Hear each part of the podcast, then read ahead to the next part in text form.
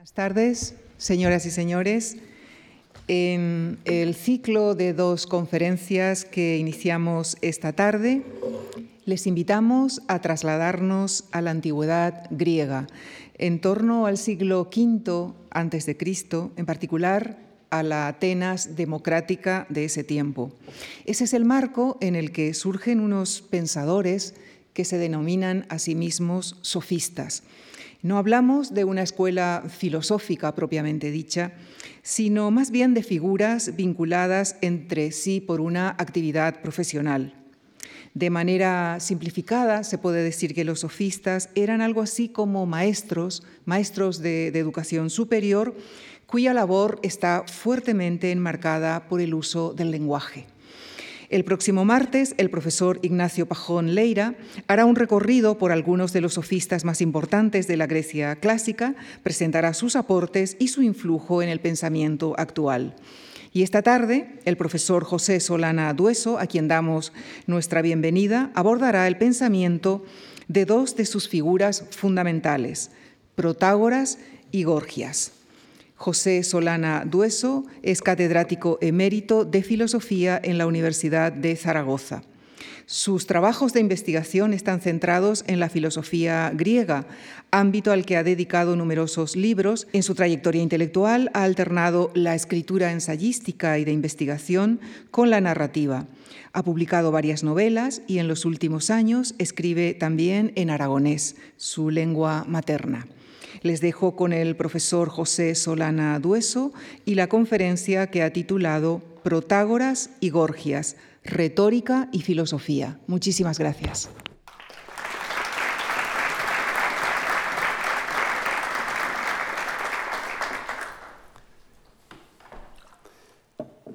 Buenas tardes.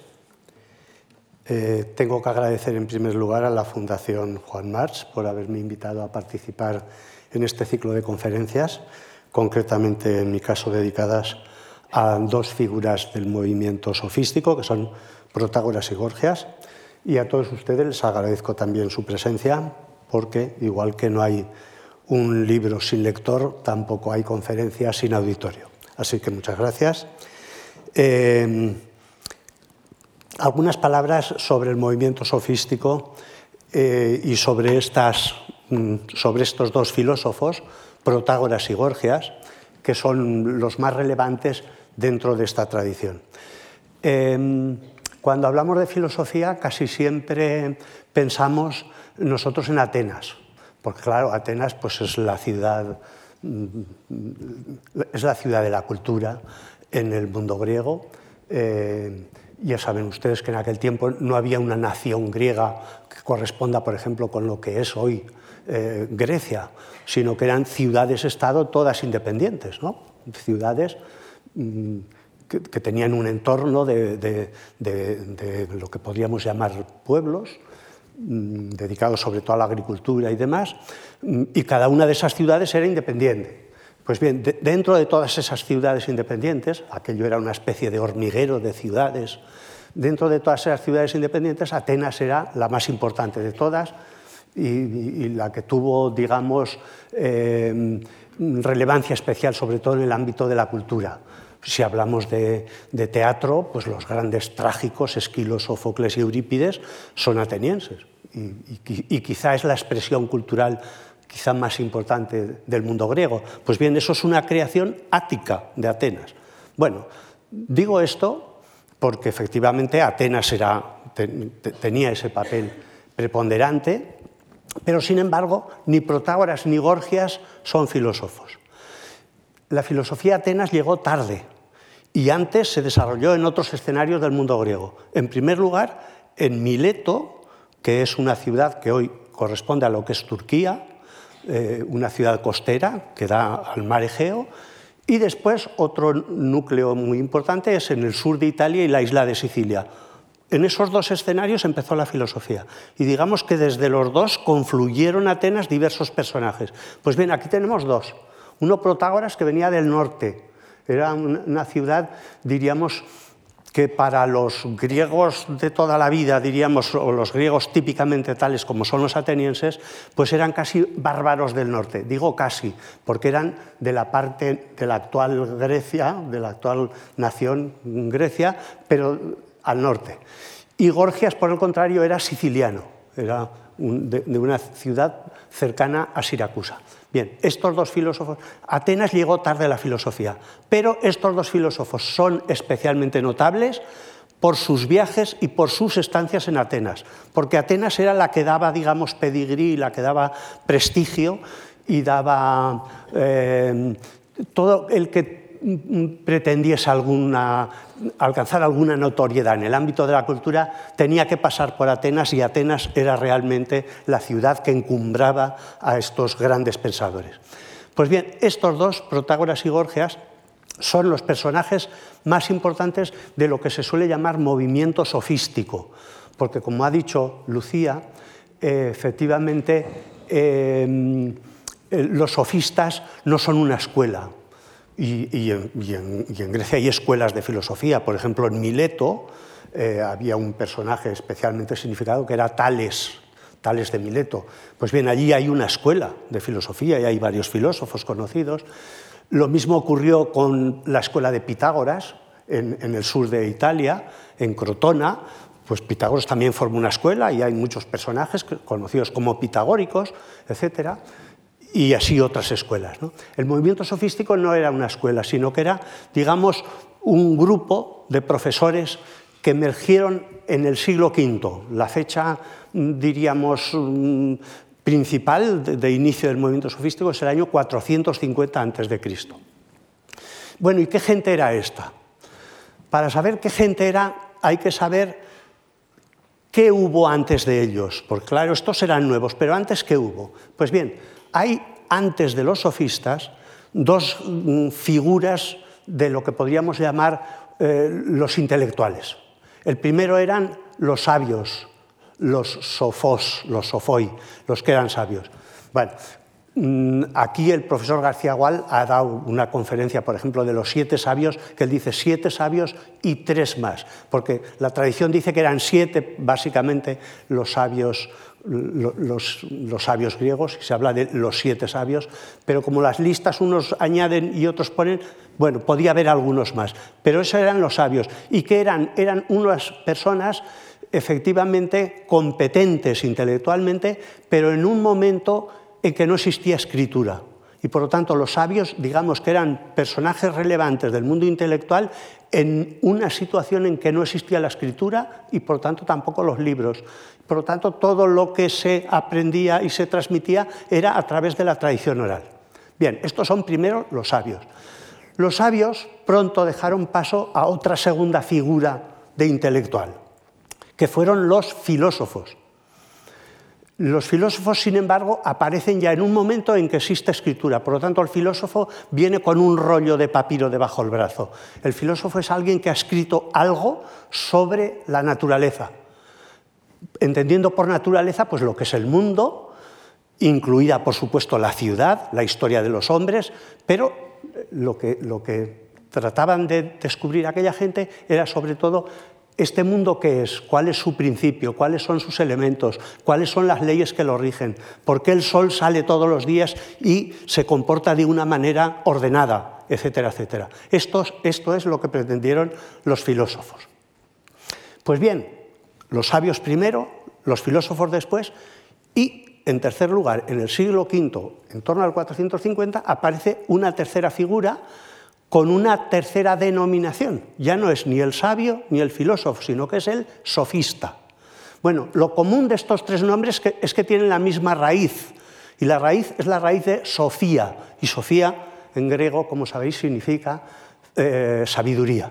Entonces era gente relacionada con el conocimiento, con el saber, por lo tanto lo que hoy llamaríamos intelectuales. Bueno, ¿y por qué aparecieron estos sofistas? ¿Por qué esta sucesión? Los filósofos, ya digo, aparecen porque eh, comienzan a escribir libros y se empieza a formar una tradición, diríamos, de escritura, de textos escritos, etcétera, etcétera, con el objetivo de estudiar el mundo, de descubrir sus leyes, etc. Y los sofistas, ¿por qué aparecieron los sofistas? ¿Qué razón podemos aducir? Bien, eh, como ha dicho también nuestra presentadora, los sofistas eh, responden inicialmente a una demanda en las sociedades o en las ciudades griegas de educación superior. Y entonces no existía educación superior en Atenas y en el mundo griego hasta ese tiempo. Pues propiamente no. Existía, sí existía, una educación primaria, es decir, había lugares, escuelas, que muchas veces eran la propia casa del maestro, que tenía un espacio allí y donde pues, ciudadanos diversos mandaban a los niños a que aprendiesen a leer y escribir. Existían también gimnasios y palestras donde los muchachos, niños, digo niños porque las niñas no tenían educación y no tenían escuelas. Las escuelas eran siempre de niños. Los que recibían formación eran los niños. Las niñas se quedaban en casa y la madre pues, les enseñaba las tareas del, telar y demás, y como mucho, pues algo de poesía y de danza, porque tenían que intervenir pues, en, en, las festividades religiosas, en los coros, etcétera, etcétera. Por lo tanto, la escuela en ese sentido era una cosa de niños y existía la educación, como digo, la educación que llamaríamos primaria, pero no existía la educación superior. ¿Y por qué hubo esta demanda de educación superior? Pues hubo esta demanda porque en las sociedades griegas, en muchas de ellas, en un número muy notable de sociedades griegas, mm, se impuso, se implantó lo que llamamos la democracia.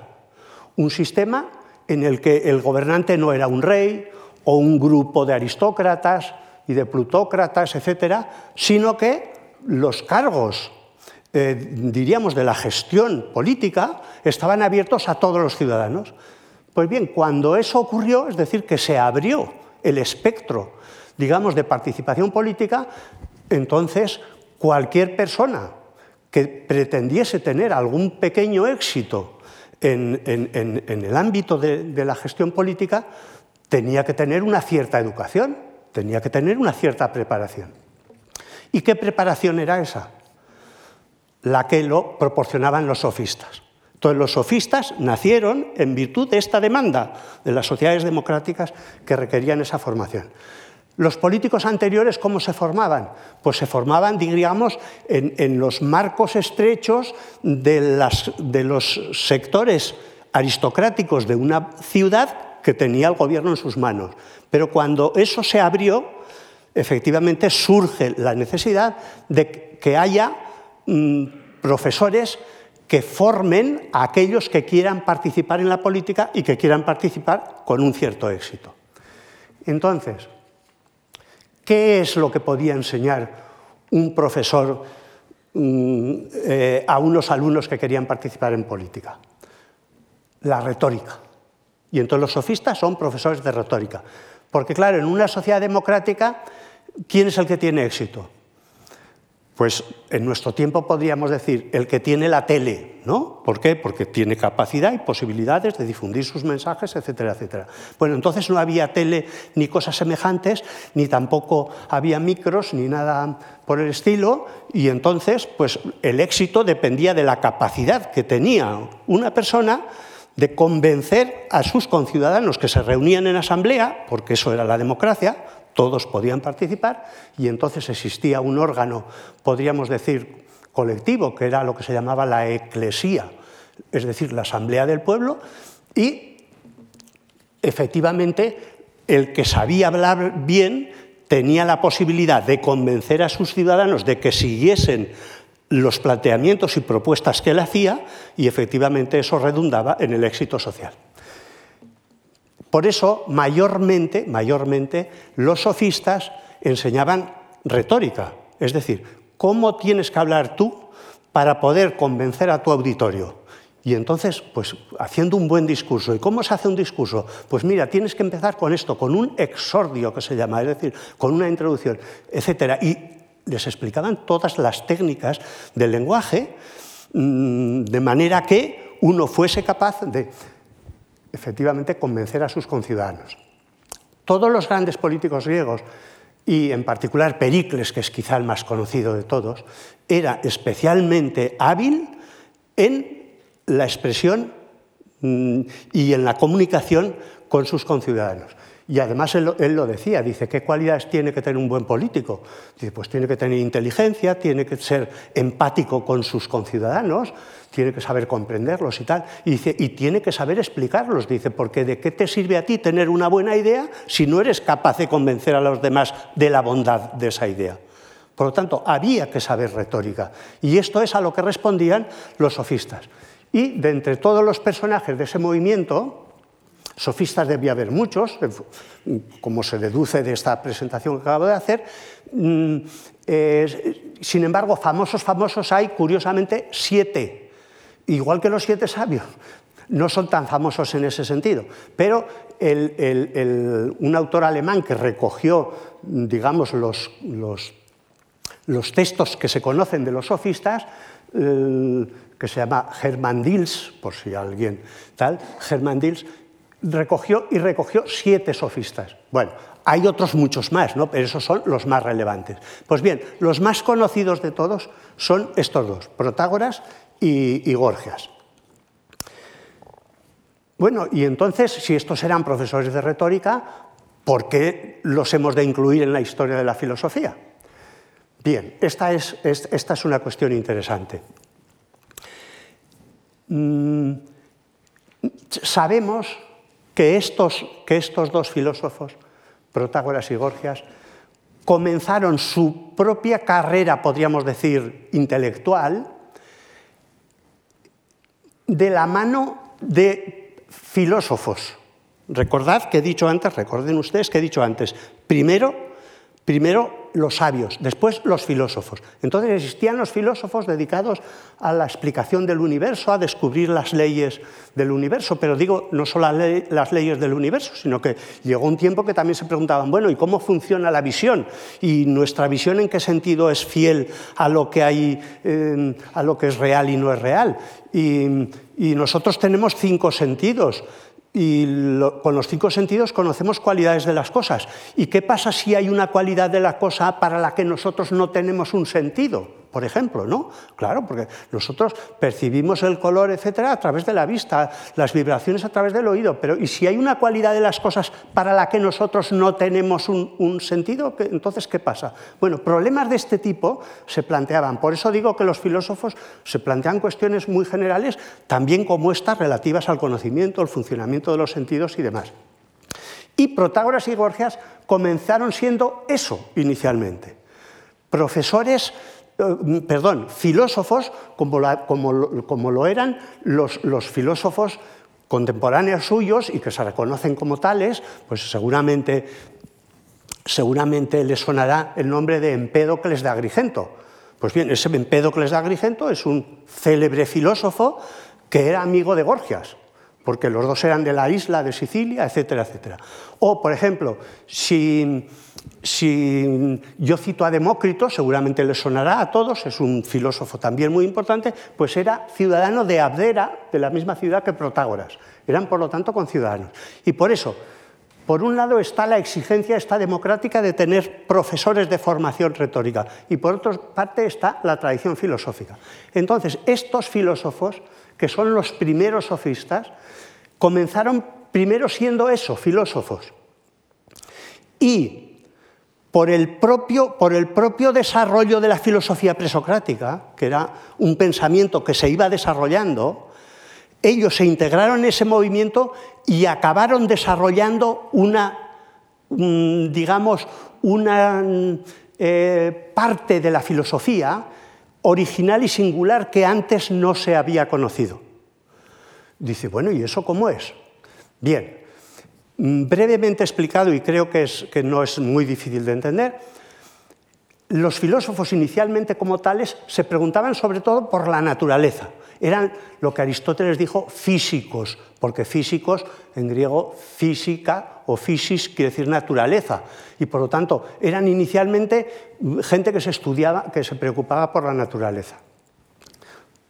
Por ejemplo, Tales de Mileto seguramente reconocerán o recordarán muchos, decía, el principio de todas las cosas es agua. El agua, del agua, se transforma, etcétera, y se modifica y acaba originando toda, ¿verdad? La pluralidad de cosas que existen en el mundo. Bien, pero efectivamente empezaron con el estudio de la naturaleza, pero otros filósofos después ah, caminaron un poco más y dijeron, bueno, si hay que conocer las leyes de la naturaleza, que es verdad que las queremos conocer, realmente tendremos que conocer también las leyes de nuestra cabeza, es decir, cómo funciona la lógica, cómo funciona el lenguaje. Y entonces, como, veis, con lo que estoy explicando, pasaron los filósofos de estudiar la naturaleza a volver sobre sí mismos, a reflexionar sobre la capacidad del hombre para conocer, la capacidad del ser humano para conocer. Todo eso existía ya antes de Protágoras y Gorgias. Entonces, con eso, la filosofía no estaba acabada, porque luego hubo otros filósofos, que son precisamente de los que vamos a hablar hoy, que se plantearon ya no la cuestión ni del universo en el sentido del, universo físico, el cosmos, la cosmología, ni tampoco de la lógica, el conocimiento, el lenguaje, etcétera, etcétera, sino que se preocuparon de la ciudad. Bueno, ¿y qué es esto de la ciudad? ¿Y qué es la polis? ¿Y por qué? ¿Y qué clase de especie es la humana para que conforme estas cosas que llamamos ciudades? ¿Y qué clase de especie es la humana que tiene una capacidad singular que no tiene ninguna otra, que es la de articular el lenguaje? ¿Y qué especie es esta que tiene capacidad además también, por ejemplo, de hacer estatuas y altares a los dioses? Bien, estos autores son los que, digamos, en, la corriente misma, en la dinámica misma de la filosofía presocrática, llevaron la filosofía a ese nuevo espacio y por lo tanto introdujeron, digamos, como un nuevo territorio, como un nuevo espacio de estudio para la filosofía. Y estos son, Protágoras y Gorgias, los que introdujeron, digamos, en la tradición filosófica griega, lo que se llama filosofía moral y política. Y por eso con ellos dos, con ellos dos y otros también, entre, entre otros, por ejemplo, Sócrates, que es contemporáneo de ellos, pero un poquitín más joven que ellos, constituyen este tercer territorio de la filosofía. Y por eso, con ellos, la filosofía queda, en cierto modo, ya como constituida. Entonces, ¿la filosofía qué es? Se decía tiempo después en, las escuelas filosóficas. Dice, pues la filosofía es un saber que tiene tres partes. Primero, la parte dedicada al mundo físico, la cosmología, la parte dedicada al mundo subjetivo, es decir, la teoría del conocimiento o la lógica, y la parte dedicada a la ciudad, es decir, la filosofía moral y política. Y por eso, digamos que los sofistas, además de proporcionar conocimiento y formación en materia de retórica a los jóvenes de las ciudades griegas, al mismo tiempo fueron también, en el ámbito de la filosofía, los que plantearon, y ya veis lo cerca que está la retórica, es formación de aquellos que quieren participar en la vida política. Por lo tanto, están muy cerca lo que podríamos decir su actividad profesional propiamente dicha, es decir, la actividad profesional con la que se ganaban el dinero y con las que, y con las que, y con las que obtenían mm, cuantiosos beneficios y cuantiosos ingresos. ¿Por qué? Porque, porque, efectivamente los que tenían renombre, los filósofos de renombre, pues tenían una gran audiencia y, un gran, y una gran aceptación en, en las ciudades griegas. Y en ese sentido, confluyen, digamos, en ellos estas dos dimensiones. Por una parte, profesores de retórica, expertos en oratoria, y por otra parte, también filósofos que abren una nueva perspectiva a la filosofía, una nueva área que es la filosofía moral y política, o lo que también, como se diría más en términos griegos, la ética. La ética, como sabemos, es una filosofía de la ciudad, de la convivencia, de las leyes, etcétera, etcétera. Eso es la ética. Pues bien, esa, esa área de la filosofía la introducen estos filósofos y por eso son, además de profesores de retórica, también importantes en el ámbito de la filosofía. Bien, pues vamos ya con, entrando en algún detalle más concreto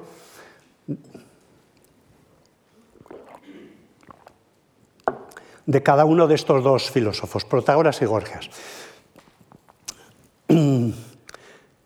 A Protágoras me gustaría presentarlo más que dando un conjunto de datos y tal de su vida, con una anécdota que recoge Plutarco en la biografía de Pericles. Y esa, anécdota mm, viene a decir más o menos que Protágoras pasó en una ocasión, ocurrió un, accidente en los Juegos, eh, en el pentatlo que se llamaba, que era, como sabemos, unos Juegos Atléticos que tenían cinco partes, y en un caso eh, era el lanzamiento de la jabalina y entonces un atleta lanzó la jabalina, se produjo un accidente y le dio a un espectador llamado Epitimo de Farsalia, eso es lo de menos, pero le dio a un espectador y lo mató. Y entonces lo que cuenta Plutarco es que Protágoras y Pericles pasaron un día entero discutiendo sobre este tema y preguntándose si el responsable de ese accidente era, y por tanto de la muerte del espectador era la jabalina, ¿no? Si era la jabalina, si era el atleta que lanzó la jabalina o si eran los jueces de los juegos que mm, no fueron demasiado... Bien, eh, cuando he dicho lo de la jabalina, he, oído algún pequeño murmullo. Bueno, pero tienen que saber que en aquel tiempo eh, podía un objeto ser condenado y expulsado de la ciudad. Eso ocurría únicamente en circunstancias en que no se podía encontrar al autor. Pero si uh, uno camina por la calle y le cae de un tejado una teja y le, accidenta en la cabeza, entonces la teja es llevada al tribunal. Porque claro, ¿quién ha tirado la teja? Pues es la teja la que ha producido el daño. Bueno, eso no es extraño. En esas, en esas ciudades existían restos de lo que se llama la justicia ordálica. La justicia ordálica es aquello que nosotros decimos a veces cuando hablamos Dios dirá las santas verdades. ¿no? Por ejemplo, un caso de justicia ordálica que cuenta Heródoto. Dice, había, había a un joven que fue acusado de adulterio y demás, y entonces, ¿qué hacemos con él? Hay dudas, hay dudas si es culpable o no es culpable. ¿Y qué hacemos con él? La condena fue maniatarlo, ponerlo en una barca en el mar y tirarlo al mar. Si el agua lo salvaba es que era inocente, si se moría es que era culpable. Bueno, esos son restos de justicia ordálica y esos restos se dan en ese caso como este. Bueno, pues Protágoras pasó con Pericles un día entero discutiendo sobre ese asunto. Me interesa esto ¿por qué? Porque Protágoras primero está en relación con un líder político como es, como es, como es Pericles, eh, eh, muy importante, ¿no? Y pasan un día entero y luego porque analizan el problema desde distintos puntos de vista. Esto es muy importante, porque en la filosofía de Protágoras dice, cuando estamos hablando nosotros de, la ciudad, cuando hablamos nosotros de la ciudad, de los valores, etcétera, de la ciudad, una cuestión muy importante es tener en cuenta el punto de vista. Tener en cuenta el punto de vista. Eso a lo mejor no vale solo para la ciudad, vale también en otras dimensiones y en otros ámbitos de la ciencia, pero en la ciudad es especialmente importante que tengamos siempre en cuenta que sectores diferentes de la ciudad pueden defender distintos intereses. Y entonces hay textos que dicen, hombre, el morirse, mm, dice, es malo para el que se muere, pero para la empresa funeraria, claro, ¿Qué pasa si, no si no hubiera muertos? Las empresas funerarias desaparecerían y por lo tanto hay algún aspecto o algún punto de vista bajo el cual el morirse no es del todo malo, sino puede ser un buen negocio. Bien, em, esta es, digamos, la, presentación que, quería hacer de Protágoras. Em, por otra parte, quería también, a propósito de Protágoras, a propósito de Protágoras, eh, comentarles esta diapositiva. Mm, no sé si se ve suficientemente. Bueno, expongo brevemente. En el año 1850, el arqueólogo Mariette, francés, eh, descubrió el Serapeum eh, de Saqqara o de Memphis es una ciudad, los que hayan visitado Egipto seguramente lo habrán visitado, es una ciudad al norte de Egipto y que había sido cubierta por arena y Mariette la descubrió. Em, al descubrir esa ciudad descubrió una especie de un hemiciclo, como ven, como ven ahí. En la parte central, en esa, ahí, en ese puesto, está Homero.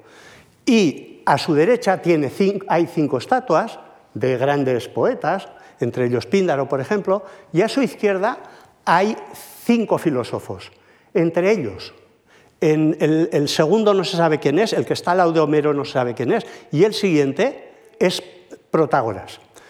¿Qué es lo que ocurre? Pues que con esas, estatuas son estatuas que están en muy malas condiciones, ya lo ven, la mayoría de ellas acéfalas, hay algunas en que el filósofo o el poeta está de pie, en otros está sentado, la de Protágoras eh, es, una estatua sedente, él está sentado, y hay otros que están de pie.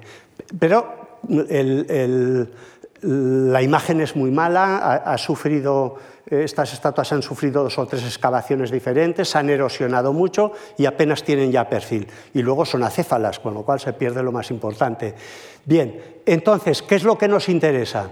Nos interesa algo que podemos ver en, esta, en este esquema que, que dibujó Mariette en 1850 probablemente, no lo sé, pero no tenía aparatos fotográficos, aunque existían ya rudimentos de fotografía, y entonces él hizo unos dibujos. Bien, en esos dibujos me interesa que, nos fijemos, tiene una especie de bloques geométricos en la mano. Y claro, los estudiosos se preguntan, bueno, ¿y, qué son esos bloques geométricos? Bien, en el caso de, bueno, nos quedamos simplemente con que tiene en la estatua, el autor de la estatua le puso unos bloques geométricos. Y Mariette y los arqueólogos concluyen que el, escultor lo que hacía es poner algún elemento de la vida y de la profesión de ese, de ese personaje que lo identificase de cara a los espectadores. Pues bien, lo curioso es por qué el escultor, para, para, identificar, digamos, a Protágoras y su profesión, le puso unos bloques geométricos en la mano. Bien, esa es la pregunta que nos hacemos con Protágoras. Y ahora nos vamos a hacer una pregunta semejante con Gorgias, a propósito de lo que pueden leer en este texto. Gorgias era, como digo, profesor de retórica y uno de sus principales eh, discípulos era Isócrates. Isócrates es uno de los oradores más famosos de Atenas. Pues bien, lo que dice este texto es que cuando, cuando murió Isócrates, Junto a la tumba había una placa que representaba poetas y maestros de Isócrates. Entre ellos estaba Gorgias mirando una esfera astronómica. Este es el asunto. Es decir, que de la misma manera que en la estatua que hemos visto de esa cara, los bloques geométricos identifican a Protágoras, aquí la esfera astronómica identifica a Gorgias. ¿Por qué cito esto? Cito esto para justificar que estos pensadores que generalmente han sido considerados como maestros de retórica y por lo tanto en cierto modo ajenos a la filosofía, en realidad los dos fueron pensadores que comenzaron preocupándose por los problemas por los que se preocupaban los filósofos de su tiempo, que eran problemas relacionados con la cosmología, como por ejemplo en este caso, o con, la geometría, etcétera, por ejemplo, Protágoras, escribió un libro titulado Sobre las matemáticas, etc. Bien, esto significa pues que estos autores, estos autores, además de ser profesores de retórica, tenían también, y era reconocido en aquel mundo, porque claro, si no, ¿cómo un espectador entendería que Gorgias estuviese mirando una esfera astronómica? Dice, pues si Gorgias es un maestro de retórica, ¿por qué mira? Porque no solamente eran maestros de retórica, sino que eran también filósofos ocupados en las cuestiones que se ocupaban los, los filósofos de su tiempo. Bien.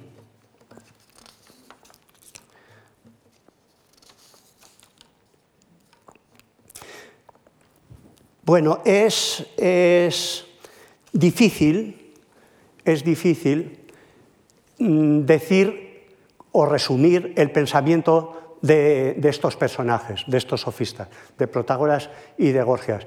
¿Y por qué es difícil?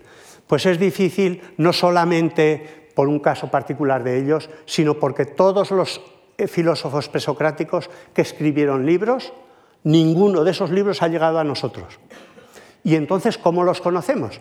Pues bien, los conocemos por lo que se llama la tradición indirecta, a través de la tradición indirecta. Es decir, los libros se perdieron, pero muchos escritores cuyos libros sí han llegado a nosotros nos hablan de esos filósofos. Y entonces, ¿qué es lo que tenemos de esos filósofos? Pues tenemos testimonios, anécdotas de su vida, de dónde eran originarios, qué familia eran, etcétera, etcétera, y también tenemos fragmentos. ¿Por qué? Porque, como digo, algunos escritores griegos se molestaron en decir, bueno, y, Protágoras en tal obra dice, dos puntos, comillas, y citan fragmentos. Y por lo tanto, todo lo que tenemos de estos filósofos son escritores y son testimonios y fragmentos. En realidad, estos filósofos escribieron mucho. Voy a comenzar con Protágoras. De Protágoras nos dice Diógenes Laercio, que es un biógrafo de los filósofos griegos, dice, él escribió en el siglo III después de Cristo y por lo tanto siete siglos después de la vida de, la vida de Protágoras, es decir, un tiempo mm, bastante, bastante diferente, ¿no? como si a nosotros ahora nos hablan de personajes del siglo XIV, ¿no? Pues, pues, están un poquitín lejos. ¿no? Pues bien, eh, Diógenes Laercio dice, se han conservado de él doce libros y son estos, dice, se han conservado y probablemente hay otros libros, pero se han conservado estos libros. Esos libros da el título de cada uno de ellos, de los doce libros. Yo solo quiero mm, resaltar dos. Uno que se titula sobre las matemáticas, que justifica que el escultor de esa imagen de Protágoras en Saqqara pusiese o dibujase al personaje con unos bloques geométricos en la mano. ¿Por qué? Porque era el instrumento didáctico de que Protágoras se servía para explicar sus lecciones. Este es uno. Y otro mm, texto al que me, otro título al que, me quiero hacer, eh, al que me quiero referir es un libro titulado Sobre la Constitución. Sobre la Constitución. En griego, Constitución se dice politeia. Bueno, eso no viene al caso, salvo que este mismo es el título de la República de Platón en griego. ¿Qué significa eso? Pues que efectivamente nosotros atribuimos a Platón el gran mérito de haber escrito el primer gran libro sobre la Constitución, que lo conocemos con el nombre de República, por una traducción que nos llega del mundo romano. Pero el título era el mismo de Protágoras. Y por lo tanto, esto significa que Protágoras escribió un libro del mismo título que el de Platón 50 años antes. Eso es una prueba suficiente para decir que efectivamente que efectivamente eh, Protágoras es un filósofo y un filósofo importante. De Protágoras conocemos muy poco, quizá de los que menos. De Gorgias, que hablaré a continuación, conocemos algo más, pero de Protágoras conocemos muy poco. Pero tenemos suerte de que, de que Platón y Aristóteles, los dos, le diesen mucha importancia a este filósofo mucha importancia. Y le dieron mucha importancia, lo sabemos, porque la obra de Platón y Aristóteles, que ha llegado íntegra a nosotros, y eso es curioso, ¿no?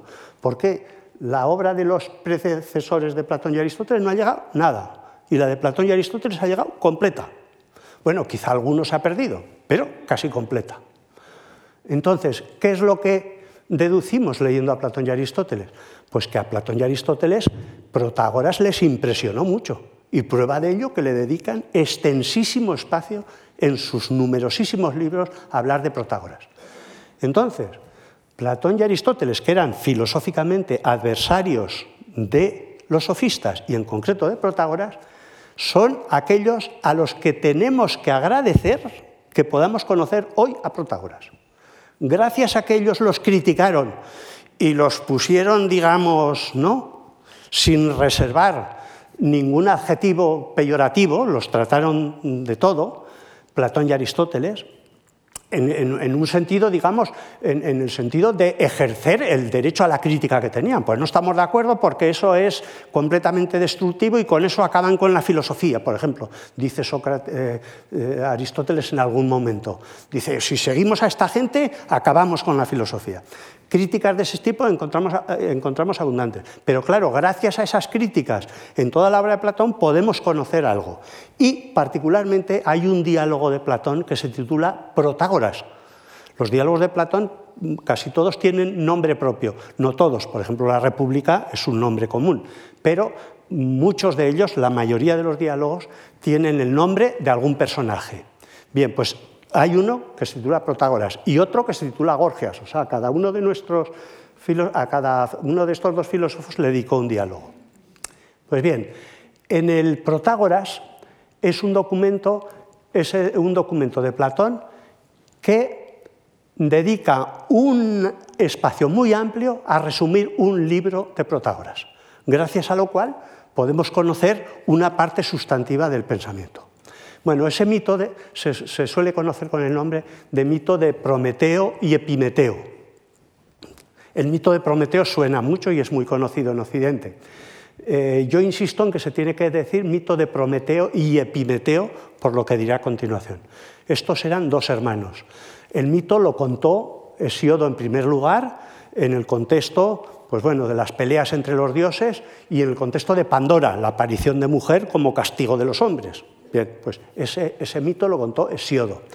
Después, Esquilo contó el mito en una tragedia que se titula Prometeo encadenado, y es eso de Prometeo atado en una roca y un águila que cada noche le, le, come el hígado y el hígado se le reproduce y al día siguiente vuelve el águila y así indefinidamente. Ese mito lo cuenta, como digo, Esquilo. Pues bien, Protágoras escribió ese mismo mito en una versión diferente. Y brevemente es la siguiente. Los dioses habían hecho las, especies, las distintas especies animales y las tenían guardaditas ahí en una especie de cueva en la tierra, sin salir al exterior. No había, por lo tanto, animales. Y los tenían ya ahí, habían hecho estatuas de cada una, un perrito, una gallina, un tal y igual, y los tenían ahí guardados. Y entonces llegó un día en que los tenían que sacar ya y echarlos a que viviesen ya por el mundo. Y entonces dijeron, bueno, pues aquí tenemos a las especies conformadas, pero ahora a cada una le tenemos que dar una capacidad, una habilidad para que se defienda y pueda sobrevivir. Y entonces diríamos que teníamos ahí las distintas especies en una cesta y en otra cesta las distintas cualidades que se le podía dar a las especies para que éstas pudiesen defenderse. Bueno, y entonces los dioses encargan a Prometeo y Epimeteo, dice, bueno, pues ahora repartir vosotros las especies. Y entonces están los dos hermanos, Prometeo y Epimeteo. Prometeo es el que piensa y el que tiene capacidad de análisis, etc.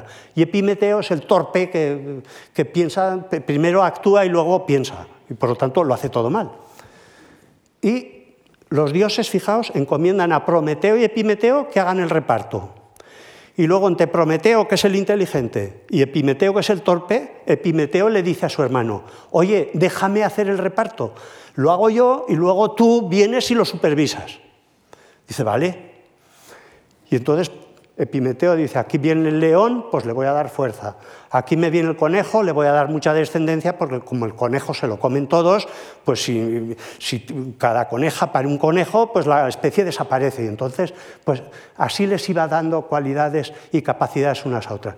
Y cuando acaba, cuando el cesto de las capacidades se queda vacío, le queda una especie, que es la especie humana. Anda, ¿y a este que le doy? Y se ve el pobre Epimeteo en un apuro. Y va su hermano dice, esto me ha pasado. y, entonces, y entonces viene y actúa Prometeo. ¿Y Prometeo qué hace? Dice, pues no, no, tenemos nada para darle. Pues la única posibilidad que tenemos es de robarle a los dioses alguna cualidad suya y dársela a los hombres, para que se defiendan. Bueno, ¿y qué es lo que puedo robarles? Dice, oye, al castillo o al palacio de Zeus no hay manera de llegar porque está muy protegido por sus guardias. Vamos a ir al taller de Festo y Atenea, que son los dioses de la técnica.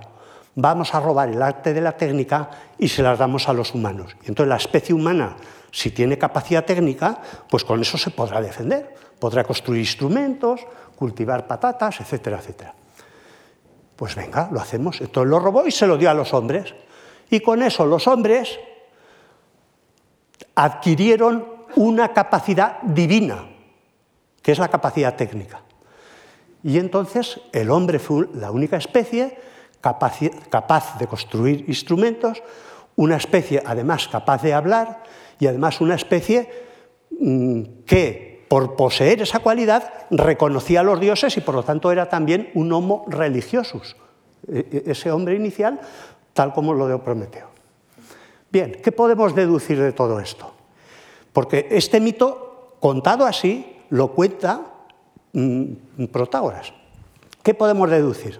Lo que podemos deducir, conociendo otros aspectos que ahora no puedo desarrollar del pensamiento de Protágoras, lo que podemos deducir es que la vida humana está en su raíz misma sujeta a incertidumbre. ¿Por qué incertidumbre? Porque el que hizo, el que hizo lo nuestro, la especie humana, fue Epimeteo, un torpe, incapaz de prever un reparto racional de las capacidades. Y dice, bueno, y si Epimeteo no lo percibió, Prometeo tampoco. Porque si Prometeo hubiese sido inteligente, no le hubiese dejado hacer a su hermano esa torpeza.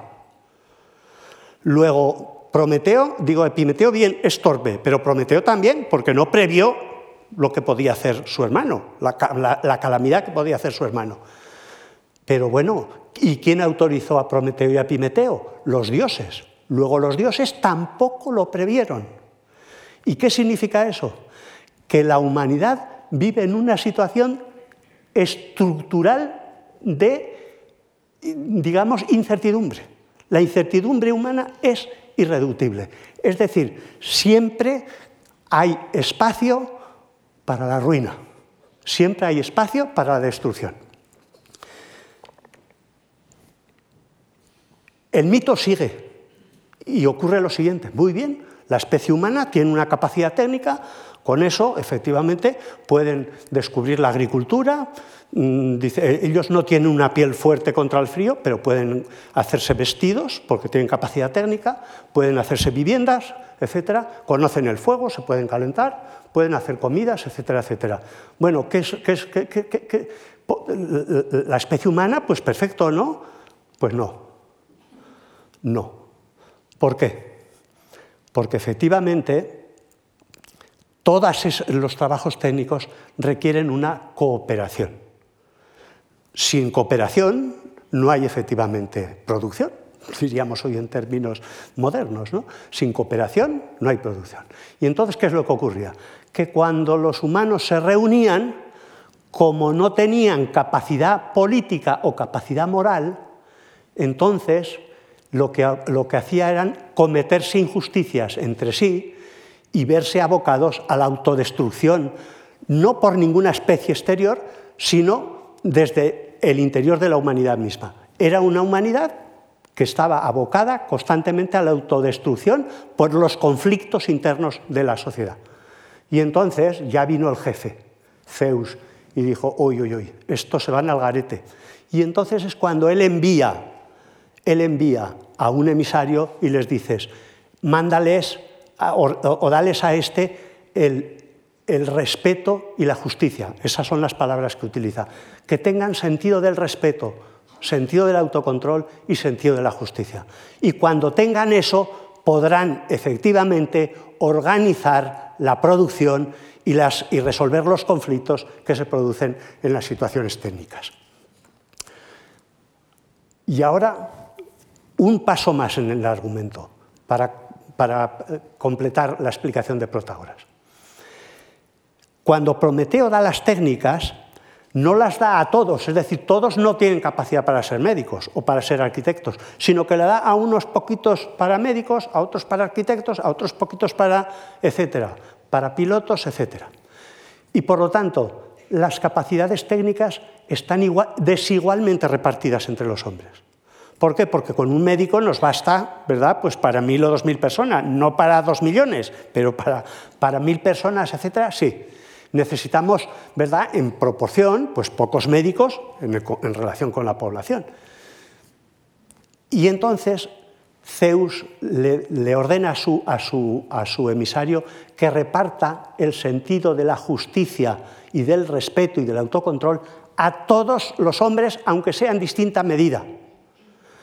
Pero todos tienen que tener capacidad, todos tienen que tener capacidad, em, digamos, capacidad ética y capacidad moral. Todos tienen que tener el sentido del bien y del mal. Si no tienen ese sentido todos, la humanidad acabará destruyéndose. ¿Qué concluye esto Protágoras? Que si este mito es correcto, la forma correcta de organizar la vida humana es a través de un sistema democrático. ¿Por qué? Porque si el sentido moral y de justicia lo tienen todos los seres humanos, todos tienen derecho a participar. Y el único sistema político que defiende la participación de todos los seres humanos es la democracia. Y de esta manera, Protágoras puede ser considerado como el primer teórico de la filosofía política y moral y como el primero que ha defendido la democracia como forma de organización. Bien, Protágoras escribió, digo, otros muchos libros, no, se nos, no han llegado a nosotros, salvo en la forma salvo en la forma de cuatro célebres sentencias o frases. Bueno, la primera es la frase homo mensura. Esta es la más famosa de todas y algunos autores dicen que es la frase más citada en Occidente. Y, esa frase es textual porque impresionó tanto a los filósofos antiguos, a los escritores antiguos, cuyos libros han llegado a nosotros, que la citan muchos autores, sobre todo Platón y Aristóteles, por supuesto. y es esta frase, el hombre es la medida de todas las cosas de las que son en cuanto que son y de las que no son en cuanto que no son. Bueno, tiene mucha importancia esa frase. ¿eh? Bien, algunos la consideran el fundamento de, toda versión de filosofía humanista, porque pone al hombre en el centro de las cosas. Segunda pista para entender la importancia de esta frase. Platón la tomó al pie de la letra y dijo, en vez de esto, yo hago una corrección. El Dios es la medida de todas las cosas y no el hombre, como dice Protágoras. Eso es una frase textual. Y por lo tanto, podríamos decir que esa frase situaba a una sociedad como la sociedad antigua en, un contexto, digamos, antropocéntrico, frente a la presencia, digamos, omnímoda y muy poderosa de la, religión. Bueno, no tenemos mucho tiempo para más. Eh, las antilogías, las antilogías lo pongo ahí entre, en, cursiva porque era un libro que se titulaba así.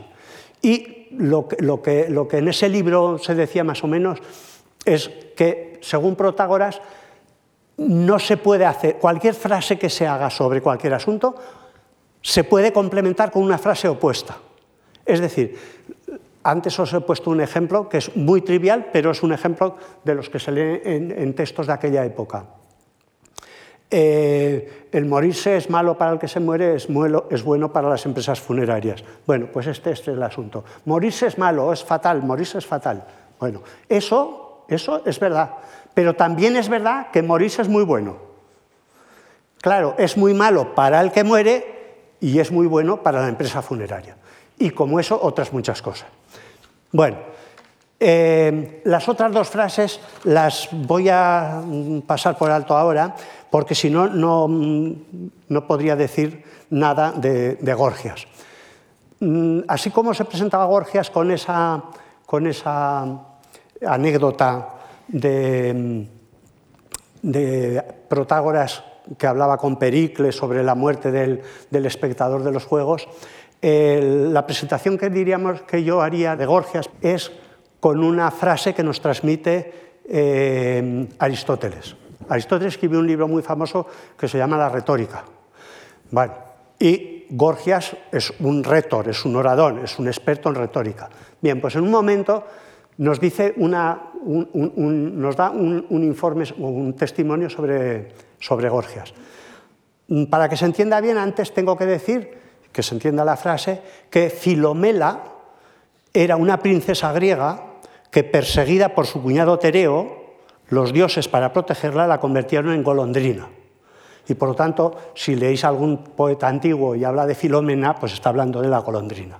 Pues bien, lo que nos transmite, lo que nos transmite Aristóteles de Gorgias es que un día estaba Gorgias paseando por el campo y en un momento determinado una golondrina dejó caer el excremento y le dio en la cabeza.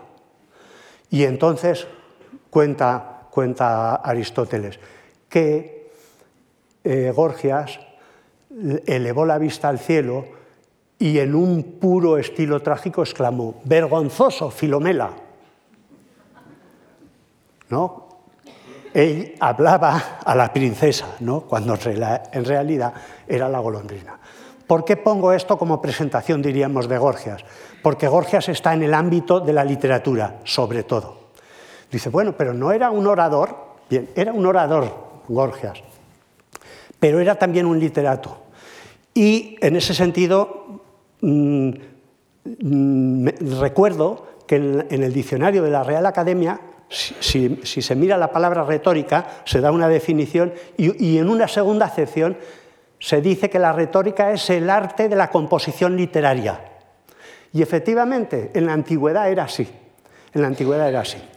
En tiempos de Gorgias, los literatos escribían siempre en verso, siempre porque la tradición poética que comenzaba con Homero, luego Siodo, luego los trágicos, los cómicos, Aristófanes, toda la tragedia griega, todo eso, es, todo eso que es lo que llamamos literatura griega, todo está en verso.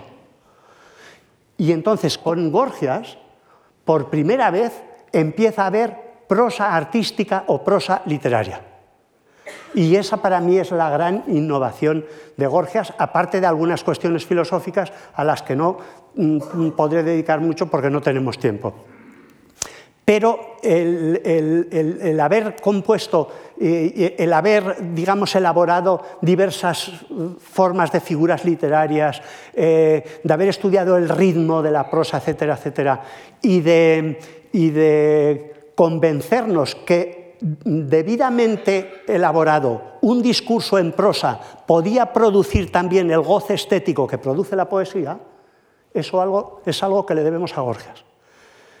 Y eso es muy importante. ¿Por qué? Porque en nuestro tiempo la poesía es la poesía, pero más bien es una isla bastante pequeñita dentro del gran continente que es la literatura, la novela y demás. La poesía es muy poquita, digamos, desde el punto de vista de la composición. Pues entonces era justamente al revés. La masa literaria era escrita en verso. Y el verso pues, es, efectivamente, como dice Gorgias, palabra con medida, porque los versos eran hexámetros, eran metros, etcétera, en el mundo griego. Era, algo diferente, pero básicamente también pues, semejante a lo que es la poesía en las lenguas modernas. Entonces, ¿Gorgias no tiene nada que ver con la, con la filosofía? Sí. Y prueba de ello es que conocemos muchos discursos de Gorgias. Por ejemplo, el encomio de Elena, que es un discurso que recomiendo vivamente que se estudie o que se lo lean. Es un texto muy breve, tiene 20 o 30 páginas y es una cosa preciosa. Y tiene mucho interés, porque, fijaros, es el encomio de Elena, la loa, la alabanza de Elena. Elena era concebida en aquel tiempo como una mujer perversa y destructiva. ¿Por qué? Pues porque era la esposa infiel que abandonó a su marido por un príncipe troyano más joven y más guapo. Y entonces se largó a Troya y dejó allí tirado a su marido. ¿Y eso qué hizo? Pues provocar la justa ira del mundo griego que aglutinó a todos sus ejércitos y lo enviaron al sitio de Troya. ¿Y qué causó eso? Pues desgracia sin cuento, como se conoce leyendo la Ilíada, canta oh Dios a la cólera del, la cólera del de Aquiles, etcétera, etcétera. ¿no? Entonces, ¿quién fue la culpable de todo ese desastre? Helena, esa mujer perversa. Pues bien, viene Gorgias y le da la vuelta al asunto, para que entendamos, para que entendamos que no era meramente retórica, es decir, no era una mera técnica que se enseñaba de cómo hablar, de cómo componer y tal, no, sino que de fondo había también, digamos, una perspectiva crítica de los valores de su tiempo. Y entre esa perspectiva está la crítica a la situación de la mujer en aquella, en aquella época. Y ese problema, el problema de la injusta situación que vive la mujer, como la que vive Elena en el mundo de la poesía, como la mujer causante de los desastres, esa misma, esa misma eh, digamos, situación la podemos encontrar luego en otros muchos textos de aquella época, hasta que finalmente, bajo el impulso de estos primeros escritores, como digo, como Gorgias y otros autores que no podemos citar ahora, entró el problema de la mujer en la agenda filosófica y Platón en la República, en el libro cuarto, plantea ya que la mujer tiene las mismas capacidades de los hombres para gobernar la ciudad. Eso lo plantea por primera vez Platón y es el primer filósofo que plantea, porque claro, Gorgias también es un filósofo, sí, pero está todavía en el ámbito, eh, el, encomio de Elena no es un libro filosófico, es un discurso, es un discurso oratorio, pero que plantea, digamos, esta situación. Y por lo tanto, digamos que fueron el estímulo, Gorgias y otros pensadores semejantes, para que finalmente los filósofos incorporasen, digamos, la argumentación sobre la situación de la mujer en el ámbito de la filosofía. Pero aparte de estas obras, digamos, eh, propiamente mm, eh, literarias, como es el encomio de Elenas, mm, Gorgias escribió también un libro que se titula, que se titula Sobre el no ser. Un libro inaudito, ¿no? Porque mm, traten de imaginar que puede ser un libro sobre el no ser. Digamos que el no ser que sea la nada. Dice, bueno, un libro sobre la nada. Dice, hombre, Sartre se atrevió mucho y escribió el ser y la nada, pero, pero el ser y la nada. No, este es un libro sobre el no ser. Bueno, con esto quiero decir que Gorgias escribió algo, digamos, estricta y puramente filosófico.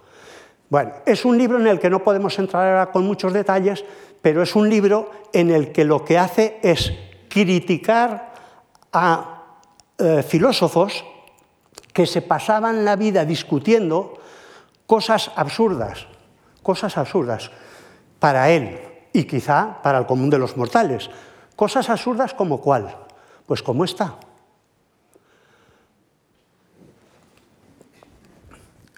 ¿Qué es lo que vemos aquí? Aquí lo que vemos es un tondo de una copa griega del año 450 mm, aproximadamente, donde hay un atleta corriendo y corre porque se ve que el aire le echa la capa hacia atrás, parece que está llegando a la meta y parece que gana la carrera, pero la tortuga le está mordiendo los talones. ¿No es un poco raro eso que, bueno, sobre todo si el que está corriendo es Aquiles, si el que está corriendo es Aquiles, pues es un poco absurdo, ¿verdad? Una representación.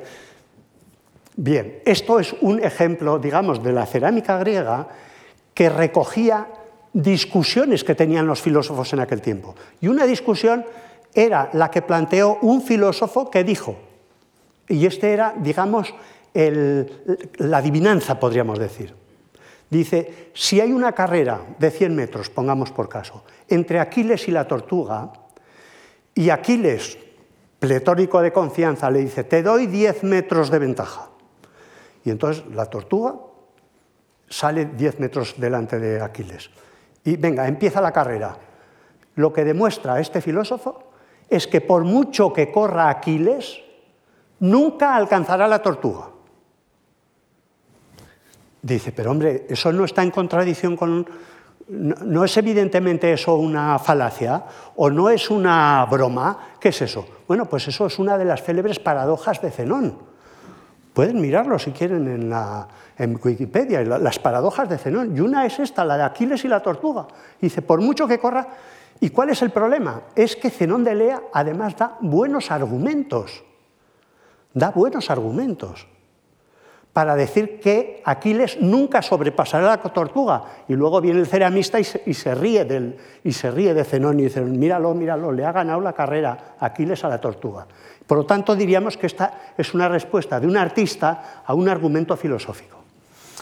Bueno, esto es muy complicado, decir, bueno, ¿y por qué hay buenas razones para decir que Aquiles eh, nunca sobrepasará la tortuga? Porque el, el Zenón de Lea razonaba que, dado un segmento entre dos puntos A y B, cualquier parte de ese, cualquier punto, en cualquier punto, por pequeño que sea, siempre hay un intermedio. ¿Por qué? Porque los puntos son infinitos. Y por lo tanto, si la, si la tortuga tiene ventaja, por mínima que sea, Aquiles se le podrá aproximar cuanto se quiera, pero nunca sobrepasarla. ¿Por qué? Porque el espacio que haya de diferencia será infinitamente divisible y por lo tanto nunca le podrá sobrepasar. ¿Qué significa eso? Pues que ese filósofo razonaba en términos estrictamente matemáticos, puramente matemáticos. Y esos, ese razonamiento matemático efectivamente entra en contradicción con la evidencia sensorial que dice que Sócrates, digo, perdón, que Aquiles le gana la carrera a la tortuga. Bueno, pues Protágoras, en este, perdón, Gorgias, lo que sostenía en este libro es que ese tipo de argumentos, como el de Aquiles y la tortuga, y de que Aquiles nunca puede sobrepasar a la tortuga, es pura falacia y que todo eso no sirve para nada y que eso son especulaciones filosóficas sin sentido. Por lo tanto, eh, Gorgias fue un filósofo que refutó a una escuela filosófica como era la escuela de Lea. Bien, yo creo que con todo esto, ahora voy a terminar ya, con todo esto podemos concluir que efectivamente estos filósofos, y los sofistas en particular, introdujeron, digamos, lo que es la filosofía política y todo lo que la filosofía política lleva pareja, ¿no? como es el estudio de las sociedades humanas, el estudio del lenguaje, el estudio de la lógica, la literatura, el, eh, el impacto de la palabra como, y la influencia de la palabra en la comunicación, etc. Estos dos filósofos, digamos que culminaron la tradición que comenzó en Jonia con Tales de Mileto y con ellos la filosofía quedó, digamos, configurada en sus puntos fundamentales, que son, como digo, la filosofía de la naturaleza, la filosofía del conocimiento y la filosofía de la polis o la ética. Y desde entonces, desde entonces, siempre hasta nuestros días, se ha dicho que la filosofía está compuesta de tres áreas fundamentales, que son las que acabo de citar y, que se corresponden con los conceptos del ser, el estudio del ser o de la naturaleza, el estudio del conocimiento, de las capacidades cognitivas y la ética o la moral. Entonces, estos, con estos filósofos la filosofía queda, mm, digamos, configurada. Después, el siglo siguiente, en el siglo IV, con Platón y Aristóteles sobre todo, la filosofía ya despliega todas sus capacidades y se eleva pues, a los territorios, diríamos, de la metafísica, ¿no? la idea del bien, la idea de la belleza, la idea de la forma aristotélica, etcétera, etcétera. Pero Platón y Aristóteles, que llevan la filosofía, digamos, a cimas extraordinarias, la academia y el liceo, que son las escuelas que uno y otro fundaron, mantuvieron siempre la pulsión entre literatura y ciencia que es la pulsión que mantuvieron Protágoras y Gorgias. Protágoras más decantado hacia el argumento, hacia el razonamiento, y Gorgias más decantado hacia la literatura. Y la filosofía, finalmente, en aquel tiempo, y creo que se puede decir hoy lo mismo, como demuestra Unamuno, por ejemplo, en el sentimiento trágico de la vida, la filosofía encuentra su espacio y su acomodo en, en una especie de intermundia en los espacios que hay entre estas dos eh, grandes producciones del espíritu humano, que son la ciencia, por un lado, y la literatura, por otro. Y entonces, mm, la filosofía no es una ciencia y la filosofía no es literatura, sino que vive en los espacios intermedios entre esas dos grandes disciplinas. Bueno, pues muchas gracias.